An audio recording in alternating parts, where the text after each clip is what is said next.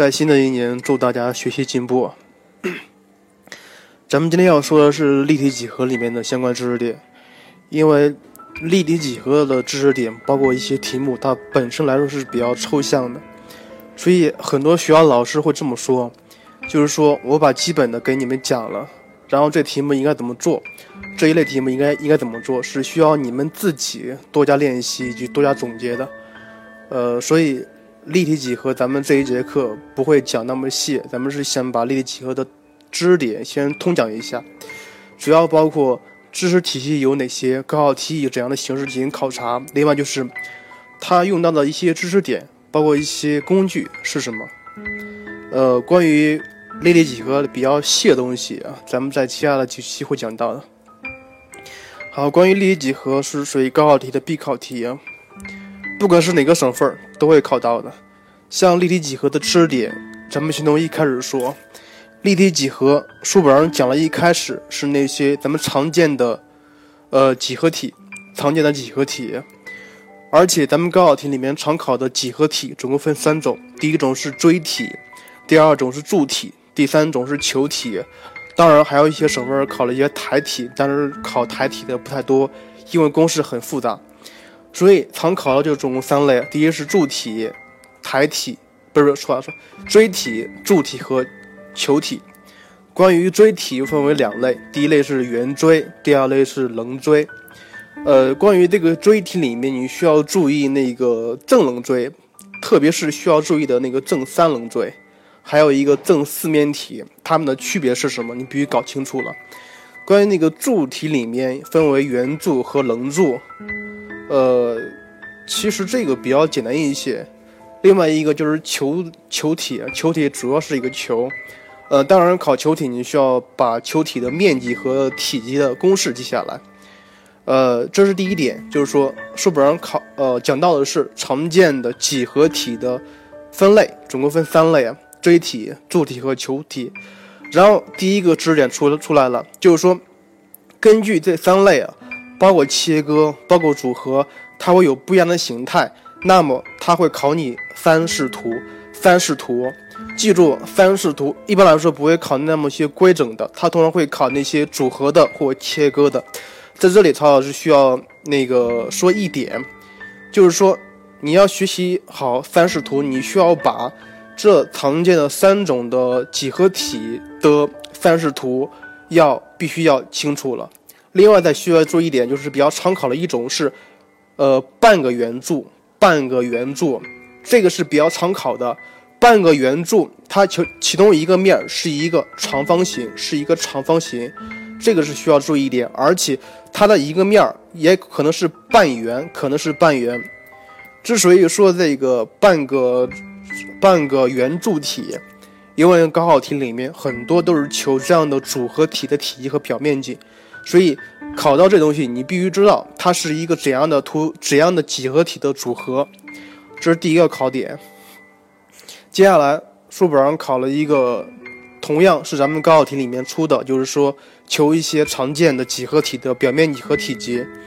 这样这样的，说实话比较简单一些。咱们通常的方法是什么呀？呃，比如求体积，咱们可以用转化顶点法，或者是割补法，或者是。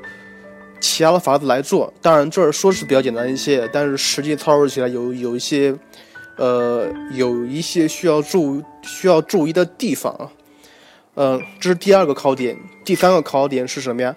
是球的问题，是内接球和外，是内内切球和外接球的，呃，球的体积和表面积的球法，重点是球的半径，所以在。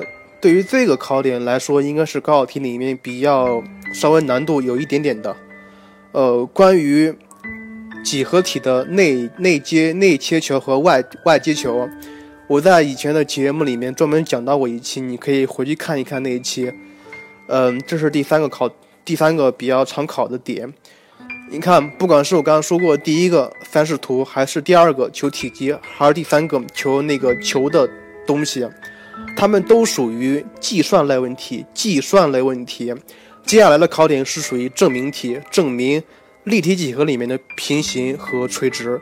像这里面需要用到的东东东西啊，包括用到的方法，以前节目里面节以前节目里面也讲过了，包括咱们后期的节目里面也会单独拉出来一期，专门是讲那些证明题。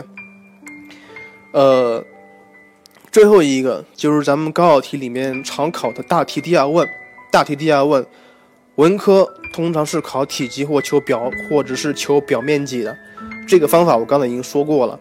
呃，关于理理科，同样的是，它也它也可能会求到那个，它可也可能会考到求体积或求表面积，但是更可能的是让你求的一个角的问题，比如二面角和面面角，包括点到直线的距离，这样东西都是理科比较常考的，所以咱们理科生里面会用到的一个方法叫做立体的向量法，立体向量法。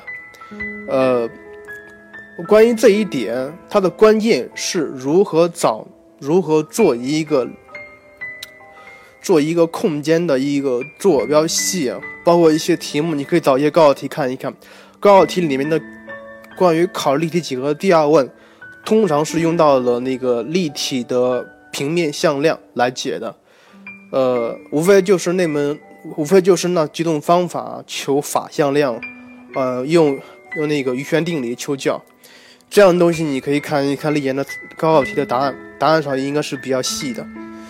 所以这些，我刚刚说过这些是高考题里面常考内容，咱们再回再来看一下。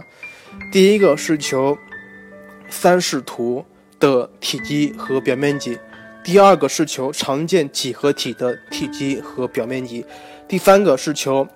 咱们常见几何体的内接内切球和外接球的体积和表面积，这三类通常是归类为计算题。当然，接下来还有一个证明题，证明线面平行、线线面平行、线面垂直或面面垂直这些证明题。接下来，理科生里面还需要注意用用到那个立体的向量来解，立体向量来解。呃，这些我刚刚说过的是咱们高考题里面常考的这些东西。最后我再要说一点，就是说要学好立体几何题目，你自己要学会归归纳，你自己要学会归纳，而且你要养成一种很快的反应那种本能。比如题目里面给了终点，所以你就应该迅速想到什么东西，迅速想到一些中位线，包括其他的东西，你必须要立马想到的。而且需要注意第二点就是。立体几何题，它毕竟是几何题，所以一些时候你需要动手做一些辅助线的，你在那儿光想是很难想得到的。呃，关于这一章，因为它本身的知识点是比较少的，所以它可能会往深的挖，它可可能会往比较深的层次进行挖，所以难度稍微有一些高。这个时候需要你自己多加练习。呃，关于其他的。包括里面具体的考点，包括里面一些方法，咱们在以后的节目里面会讲到的。呃，最近曹老师身体不好，鼻音有一些重，讲的也比较乱，请大家多多包涵。好，今天节目就是这样，祝大家新的一年里学业有成，学习进步。